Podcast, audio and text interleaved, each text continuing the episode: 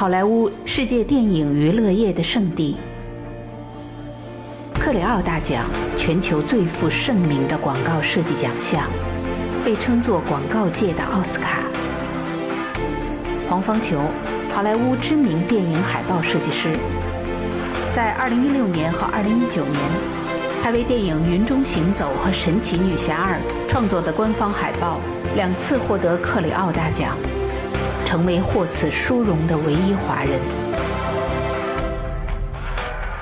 在好莱坞这个云集世界高手的地方，才华横溢不是成功的必备单品，浮出水面前的艰难更是人间标配。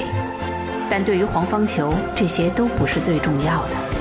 他最令我欣赏的是有趣的灵魂和面对生活的乐观。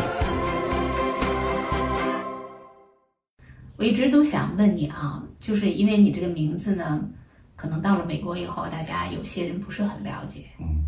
它是一个毛泽东主席的一个诗词《沁园春》，恰同学少年，风华正茂，书生意气，挥斥方逑。挥斥方遒。对，我相信你爸爸妈妈给你取这个名字，也是从这个书生意气，挥斥方遒里面获取的这个一个灵感吧。是，因为你看那个年代呀，每一个人都崇拜毛泽东，对，所以我父亲也不例外。当然，所以他就把这个诗词里面那个那个。挥斥方遒那个取出来，为什么是挥要挥斥方遒，而不是前面书生意气呢？嗯，因为我父亲姓黄，我母亲姓方，所以我的名字里面既有我父亲的名姓，也有我母亲的姓，所以是黄方遒这样的。对对，看得出来你爸爸妈妈应该都是有学问的。刚来美国的时候呢，我都叫他们叫我方球，方球嘛。对，我不喜欢，我不喜欢，就是说搞一个英文名，什么 Michael、George，或者说什么 John。那你这个 Captain 是？因为 Captain 是在广州的时候，他们就喜欢叫我船长，因为我很喜欢船。嗯。我很喜欢那个 explore 的那种感觉，你知道以前大航海时代嘛，知道吧？你看。比如说美国怎么发现的？哥伦布乘坐五月花，对对吧？来到美国，上还有以前的那些，哎呀，大航海时代的那些故事啊，就是说去探索、explore 新的东西，探索未知的东西，寻找新大陆。这个对这些故事呢，和和那种那个时代感觉很令人是 exciting，就是说大航海时代他们去去寻找新大陆时候那种船。对，我不是说要新的船，也不是要宇宙飞船，反正就。刚好是那个十五、十六世纪时候那种那种船，那种木头造的那种帆船。来到美国之后呢，我会叫他们叫 Captain，所以我的名字应该是方 Captain 黄，嗯，就有点像那个呃 Dwayne the Rock Johnson，嗯，Dwayne Johnson 他中文是他们叫什么？唐僧，巨石唐僧。那么我就是方 Captain 黄。我就不喜欢取一个名字，比如说 John 啊，或者说是 David 啊那种 Johnson 那种，我觉得，因为他们就算叫我 John 也不像，因为我不像一个美国人，对不对？嗯，其实就是一个绰号了，你喜欢就好。对对，我还是就没有那些所谓的英文名，就叫叫他们 Fun Fun Captain。嗯，挺好，但是我还是更喜欢方球这个名字。对，他们老是要问这字怎么念。嗯，你是真的是有文化的那种人，因为呢，可能很多在这边出生的人对毛泽东的诗词就不是很清楚。但是如果是在大陆成长起来的话，挥斥方遒，这还确实是在他的诗词里头是很有代表性的一句子。对，这也就代表了你的父母。每个人给孩子起名字都是自己内心的一个期望。其实希望他活得很潇洒的人生，很有气概。不过你知道，跟你聊天啊，其实我蛮有压力的。蛮有压力。因为你知道我呢，我觉得我算是一个比较这个擅长唠嗑儿，但是跟你在一起呢，往往有时候被你反问，就是我不是来采访你，而是被你采访，所以觉得好有压力，所以我就干脆啊，我就不打自招。嗯。我今天要告诉你一个秘密。嗯，好，听一下这秘密。对，听一下我属于我自己私人的秘密啊。来来，先来，先为了这个秘密，对把这个秘密说出来。人小的时候啊。他都会有一个理想，就是你小时候每个人，尤其我们在国内长大的，还有写作文啊，什么长大了喜欢当老师啊，我长大了喜欢当什么什么科学家呀。那时候差不多大家都是这个愿望。嗯，你知道我的理想是什么？是什么？我的理想就是我想长大了去电影院画电影海报。真的？对，我真的就说太太。太巧了，我跟你。讲一讲这个原因有三啊。我从小是一个非常内向的孩子，很羞怯，所以说呢，我就希望我长大这个工作呢可以不跟人打交道，这是第一个诱因。第二个诱因呢，就是我很喜欢画画。第三个原因呢，是我很喜欢看电影。是吧？对，因为小时候看电影啊，你就电影院门口那个橱窗里的那个都是画的全都是画的。对，然后演各种各样的电影，画的，哎呀，很传神。我说这个工作好，有时候我还会看到有些那个桶那个人站在那儿画。我说这个工作好，第一我可以免费看电影，我觉得我都干了这工作了，他怎么也让我把这电影先看了吧。然后呢，我可以不需要跟人打交道，我就画就行了嘛，这不就把这钱挣到了吗？第三个呢，我还可以干我自己喜欢的工作，我就觉得这挺好，这就成为我自己内心埋下的一个种子。但是啊，我特别遗憾，我到大学以后学的是广告装潢专业，但是毕了业以后，我一天的设计师都没有干过。嗯，为什么呢？因为我的这个青年的成长阶段，正是一个中国经济非常飞速发展的阶段，各种各样的新鲜事物都开始进入到中国来，觉得这个世界好大，而且呢，突然间感觉到，哎呀，是不是应该这个赚更多的钱？画电影海报太格局太小，赚了倒也不是，对，因为到我真正大学以后，大家都已经是电脑作业了，没有人再去用手画了，所以这个这个职业已经消失在整个历史的长河当中了。但是它确实是我内心的一个曾经的一个夙愿吧。突然间有一天，我看到我身边一个朋友，他居然从事这个职业了，而且他居然在这个行业里头取得了成就。曾经一个我自己不能够实现的一个目标、一个梦想，在他身上实现了。所以我就想，我一定要去了解他，我要看看，我当初如果去坚持了的梦想，对，我是不是会活成他现在的样子？你让我感动的哭了。真的，因为你知道啊，这些东西如果你说给一个跟这些行业不相干的人，大家无感。对，尤其呢，我为什么后来没有去做这个设计师，也是因为我个人感觉，在那个阶段呢，设计师更多的像一个匠人，就是你在某一个领域里面在重复同样的工作，像你是海报设计师，像那时候我学的是广告装潢，我们这种设计原则上叫工业设计，它给到你个人发挥的空间，我觉得是有限的，它不像画家。因为画家呢，我是自主创意，我可能可以见山画山，见水画水。艺术家嘛，对对不对？我可以，呃，师从某一个流派，或者我自创一个流派。像安迪沃霍尔，人家就就搞这个，对不对？人家也这个名垂千古，卖这么多钱。那对于像我们这种做工业设计的，无论是广告设计，还是海报设计、汽车设计、包装设计，很受制于自身产品的特点、市场的特点，还有金主爸爸。在这样的里头，我觉得那留给设计师的空间还有多少？基本上是没有空间的，而且空间非常的少。像你刚才说的，实际上是两个东西。艺术家通常是两个，一个是就真的是艺术家，就纯艺术 Warhol，对不对？比如说那个呃 Klimt，他们就是自己创作自己的东西，他们随心所欲，真的是要随心所欲，想画什么就画什么，想创造什么就创造什么。对但是你要创造的出来才好啊！你看这个世界上有多少的艺术家，有很多都出不来，为什么呢？就因为要创造一个东西是很难的，基本上都是站在前人已经创造好的东西上面在发挥，基本上现在大多数是这样。那么你刚才说的空间没有了，因为我们要考虑的东西，既然它是商业设计，那么考虑的东西肯定就是要市场是对这个作品怎么反应，而且你都说是有金主爸爸在那里，别人给钱给你去创作。你的艺术家，纯艺术家不同，Andy Warhol 他没有人给他钱去创作，他要自己创作出来，实际上他是比较 risky，没有人给他钱，他要创作出来之后，看别人喜不喜欢这个东西，喜欢才可能有有有赚钱的可能，不喜欢，那么你的你的那些功夫全部都已经是白费，对不对？作为一个海报创作设计师，要看金主爸爸，他要给你一个想法，对不对？同时你要看市场对你这个作品出来之后的感觉是什么样子的。所以这两方面给你的空间呢，不是说你可以随心所欲或者说什么，一定要在这个基础之上，它规定的这个基础之上，然后再创造出好的东西。这个实际上比纯的艺术家更加难。我们这种设计师实际上是叫做怎么说呢？带着枷锁跳舞，因为规定啊，还有那些靠着我们手手脚脚的东西实在是太多了。所以，纯艺术家和我们这种普通的商业艺术家的不同之处就在于这个，大家都有压力。我们是压力是出在就是说这个作品出来之后会不会得到市场的认可，我能够不能够为你通过我的这部海这个海报可以把你的这部电影卖得更好，这这就是我的责任，对。对？他既然要请我做这个，肯定是相信我，那么这个压力在这里，对。吧？我希望能够做好。比如说，那么你看现在很多家长问我。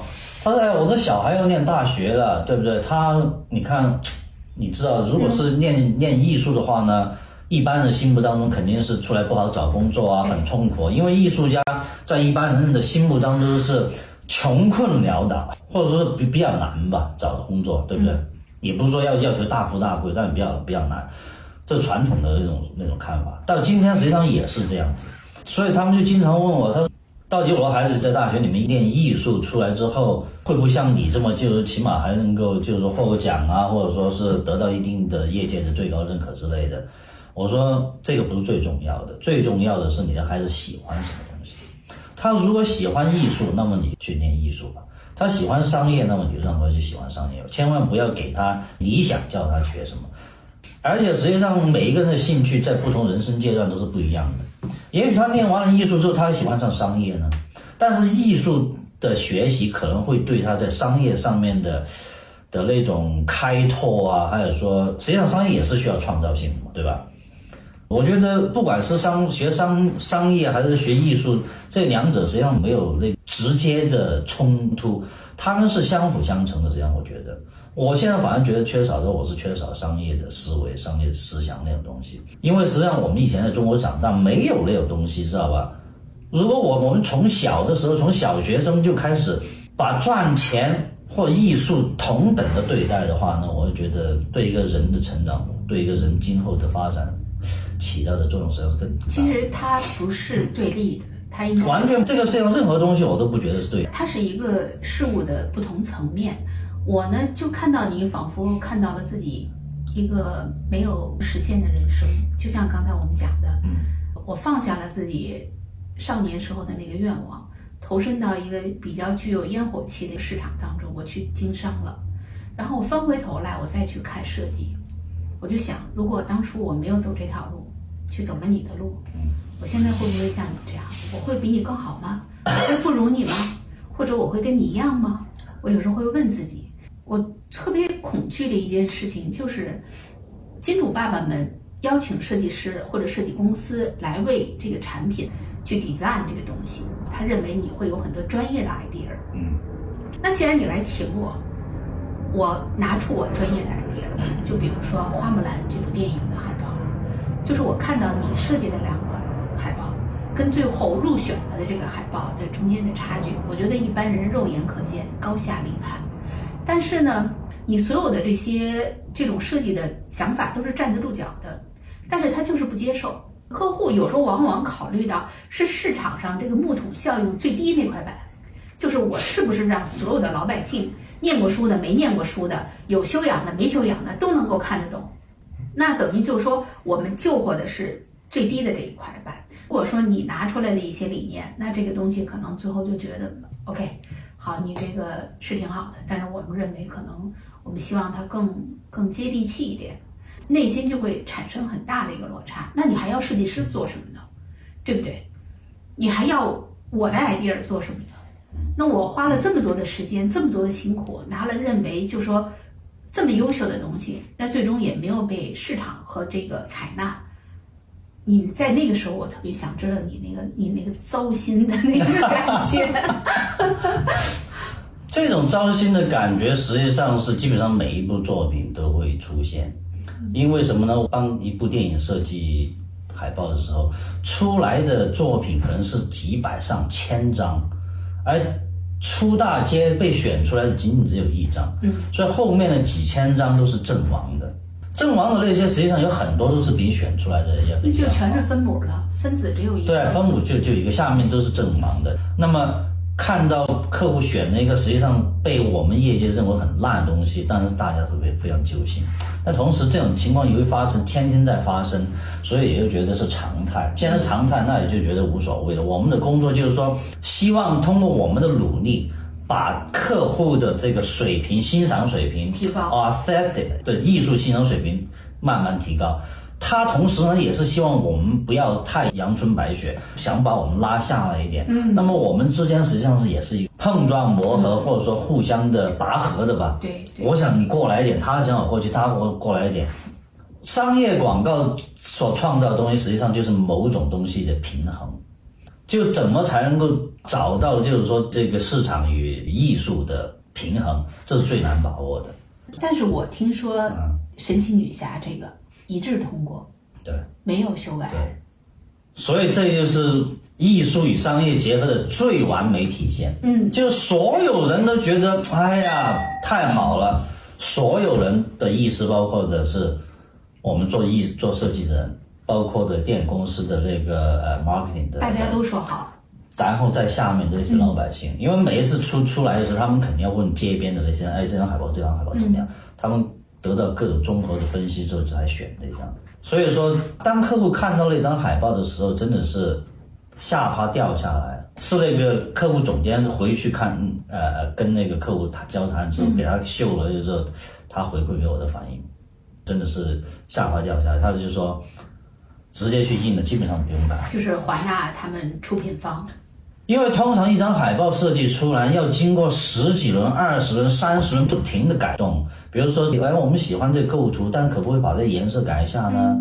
我们喜欢这个人 expression，但是可不可以把它变大一点呢？或者说，我们喜欢他的身材，这个这个 pose，但是我们不喜欢他的那个头或者那个 expression，那么我们可不可以换一下呢？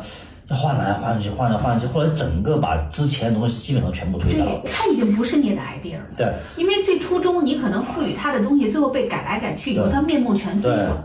所以像那个 Crazy Rich Asian，我开始设计的时候和他之后出来的东西基本上也是不一样的，所以我基本上后来就没有改，我就叫别人去改去了。后来出来的东西，很多人看呢，实际上哪里有亚洲，就是中国那种元素在里面，它的那个颜色给人感觉好像就有点像印度的那种那种东西。所以完全不一样。再说回来，就是说我，所以说我们的工作呢，就是说天天受那种打击，这个已经变成一种常态。但是我们也认了，没办法。我觉得你刚才说的那个有一个词特别对，就是怎么样去提高金主的欣赏水平，同时呢，他呢往往上提，你呢往下拉，对，大家呢取得了一个平衡。对，所以就是我们一直在追求这种平衡。因为有些设计师啊，确实是有点。过于天马行空，就是太多的自己的这种想象，因为毕竟你知道艺术家嘛，相对于来讲都是属于那种比较理想主义者。有时候呢，我们要做商业来讲，更多的是考虑到大众的接受程度。当然说，我觉得现在大众的审美在不断的提高，而且对于中国跟美国的这些受众的人呢，因为受文化的影响嘛，他的欣赏也不一样。可能同一个东西在欧洲国家，大家一下能够 get 到，哎，到中国来讲呢，可能就需要有一个怎么样一个转换。所以我觉得，对于设计师来讲，你可能需要做的不仅仅是熟悉这个市场，因为我认为设计是在生产关系里扮演的这个角色，它是服从于生产力的。那什么是生产力？这个汽车的品质，德国制造，好莱坞的电影，这是硬标准。对不对？那它都代表了一个品质。那我们作为生产关系里面的这个设计链条，怎么样让它这个硬性的生产力表现出更好的这种能量？那可能是作为一个设计师来讲，个人的这种 power。就是得了这个奖以后，你说未来会不会在市场上你的话语权会更多呢？对，我觉得这一点很重要。实际上，这个比金钱带给我的那个东西还还重要。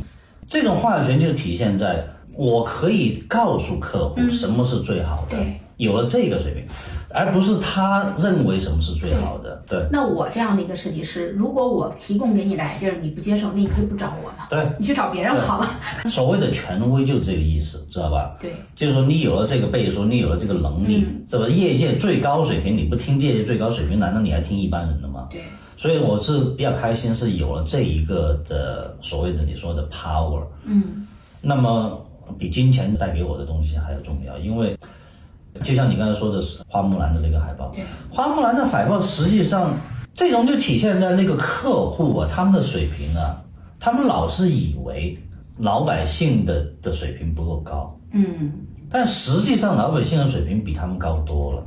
他们这些决策者，他们的水平太低，或者说他们觉得老百姓的水平太低，他们的思维、他们的思想、他们的审美水平没有跟着老百姓的审美一步步提高。因为现在老百姓获得的信息实在太丰富了，看的东西多了，你的是能力、你的欣赏水平自然就会提高了，对不对？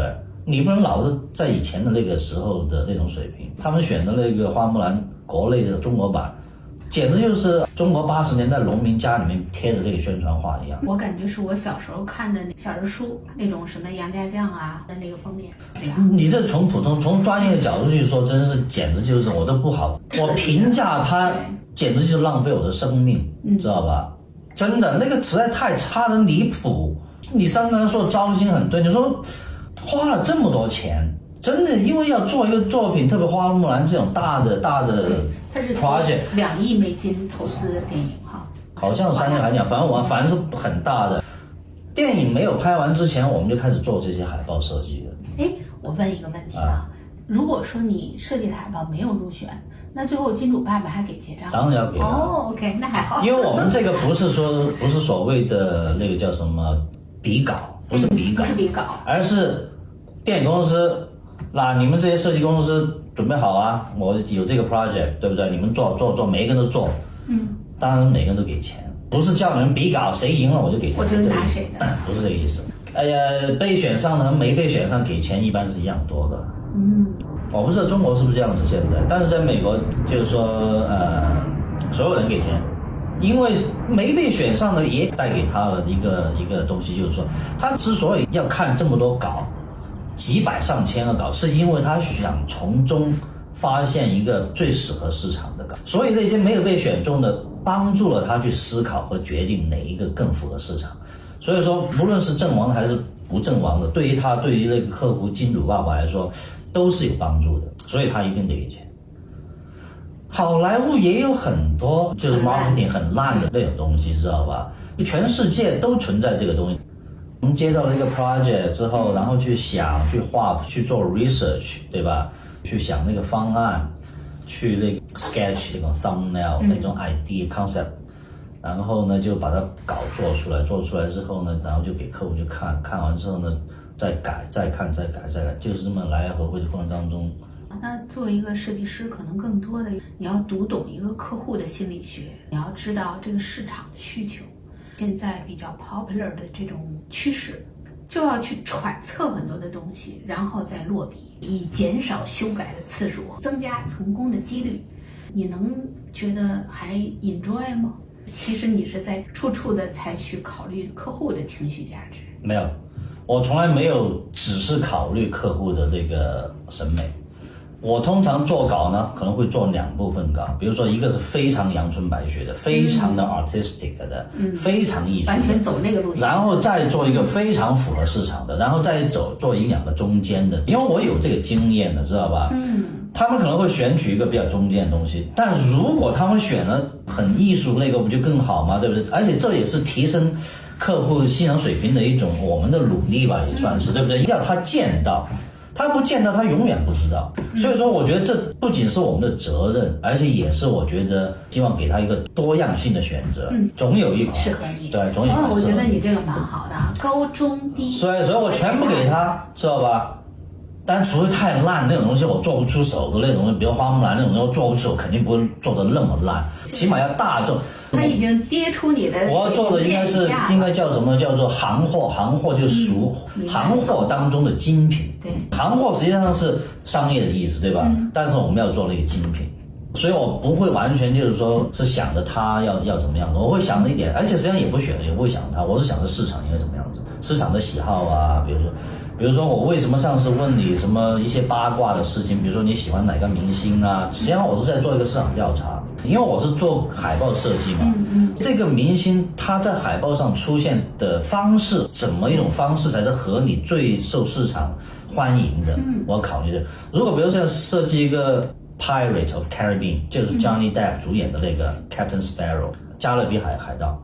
那么我要考虑，你看 Johnny Depp 现在正在和他老婆打官司，这现在这个形象非常差，我就不可能把他放在最显眼、最大头的那种那种东西出来，对吧？那个会引起可能很多人的反感，特别是女女孩子，所以这些东西都要考虑。所以说八卦也是我工作的一部分。既然我们是做。商业设计带着枷锁去跳舞，真的是市场很多东西，人在想什么，现在流行什么，我都要去想。其实这也是对自己思维的一种抽离，包括我自己也是一样。我做内容的时候，做节目的时候，我太沉迷于这个里面了，反而都不知道大家想看什么。所以说，有时候可能你真的需要让一个局外人让他去看，他可能是最直观的一些看法，可能这是大众最真实的一种想法。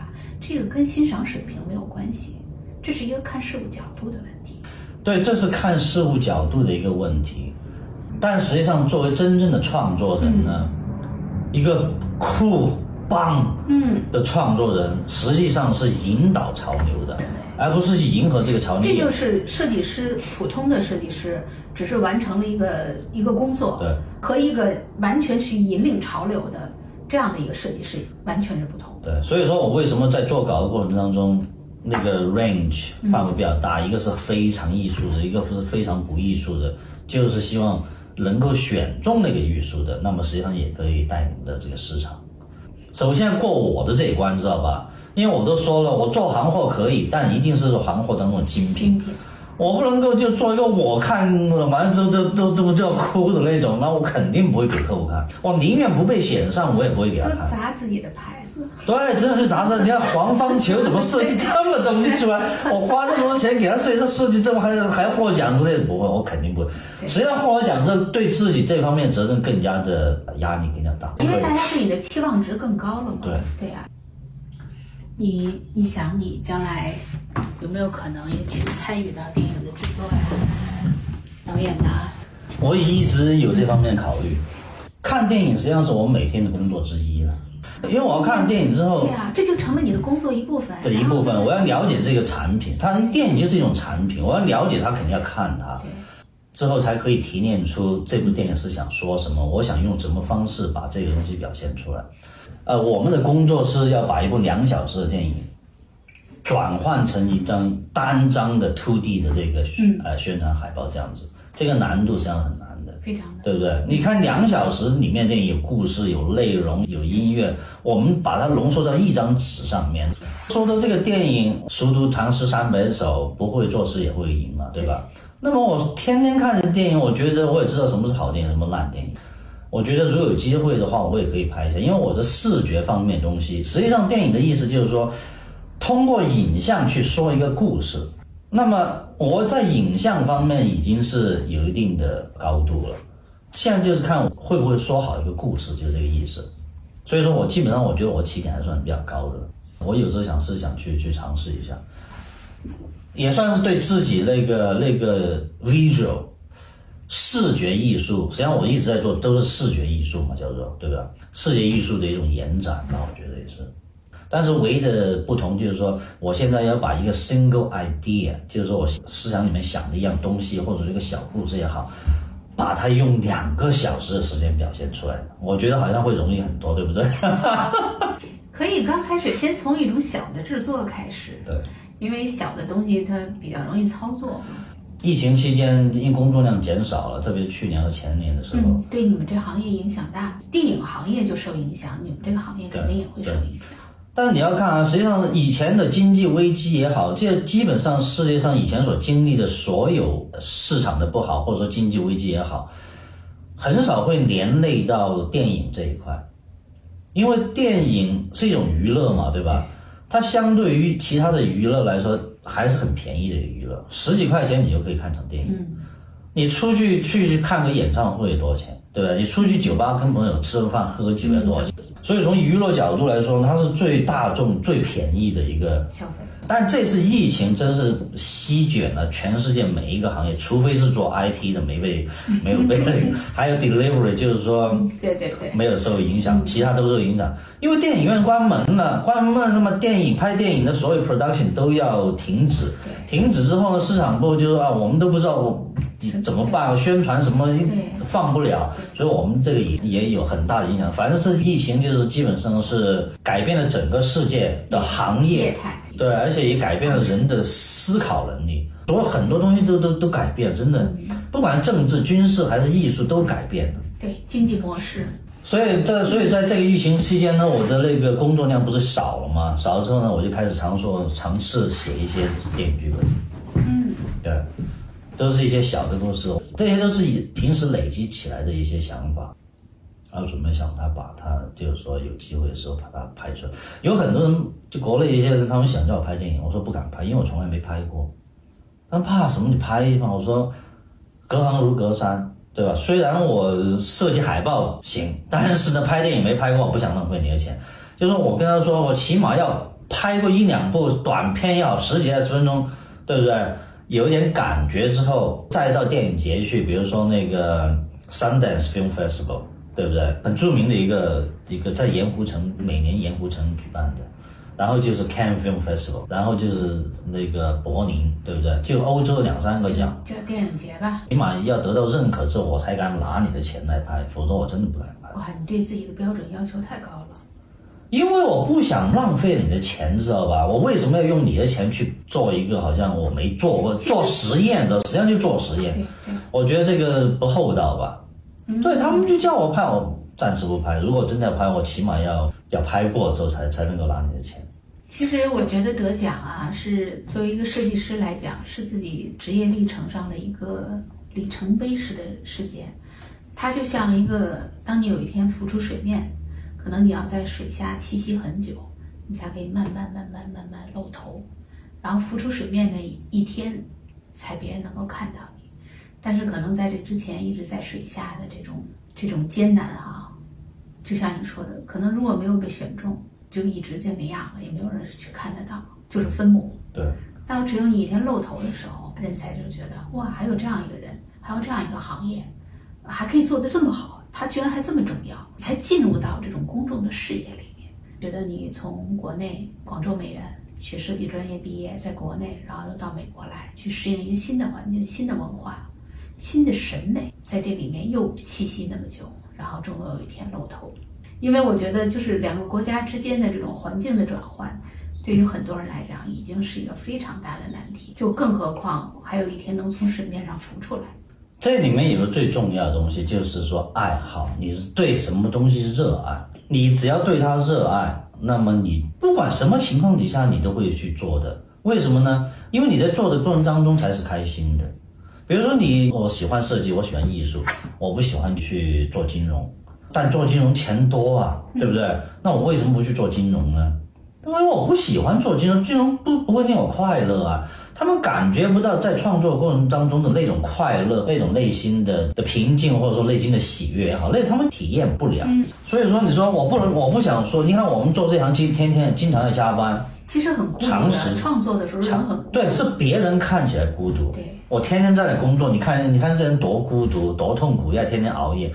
但是我在那过程当中，实际上是一种 enjoy，你可能体现不了，对对吧？所以还是刚才你说的那个，就是说，你说后来你没有坚持你想做的东西，然后去去去赚钱去了，那么就还是看你对关键对设计你会不会一种发自内心的喜爱吧。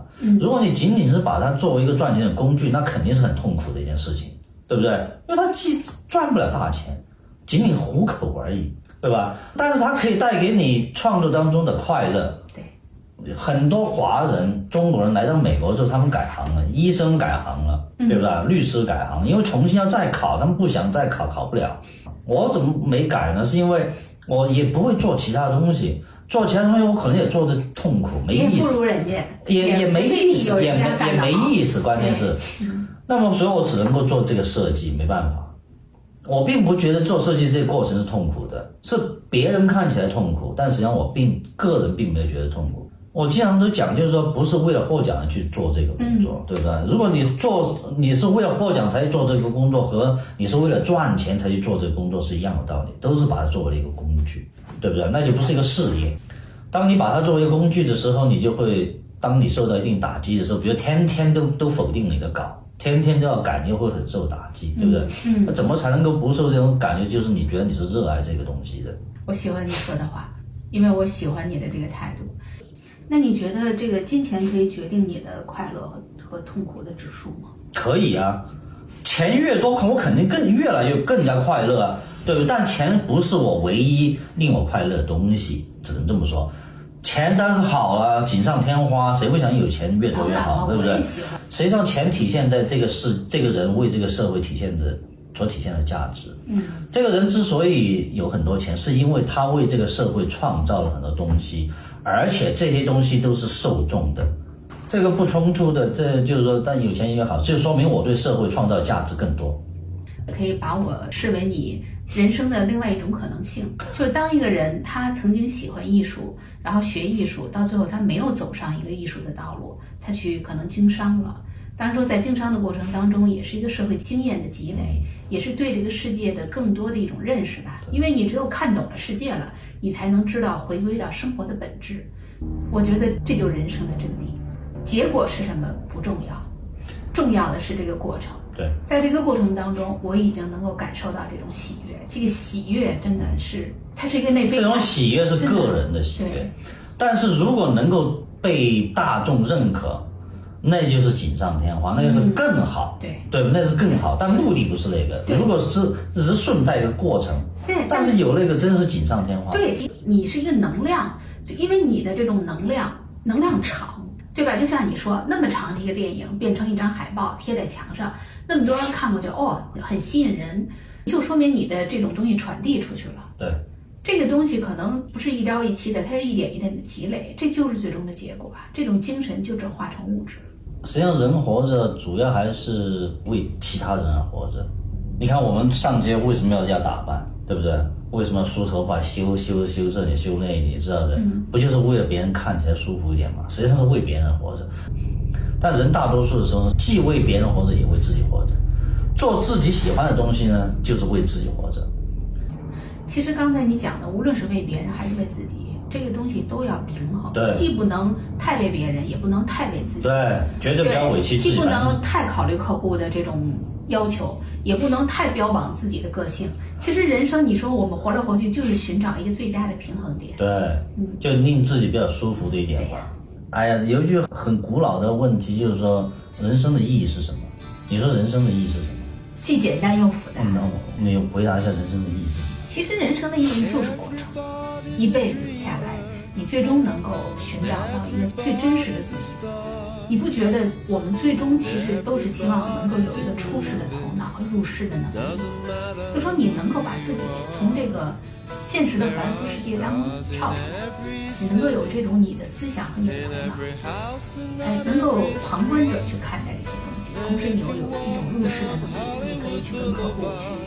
可以去迎合市场，可以去服从于这个充满烟火气的这个时代，但是你又不被它淹没。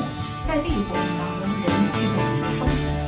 最终如果能把这双重性 She looks so weak and fragile. That's why she tried to be so hard. But they turned her into a princess and they sat her on a throne. But she turned her back on stardom because she wanted to be alone.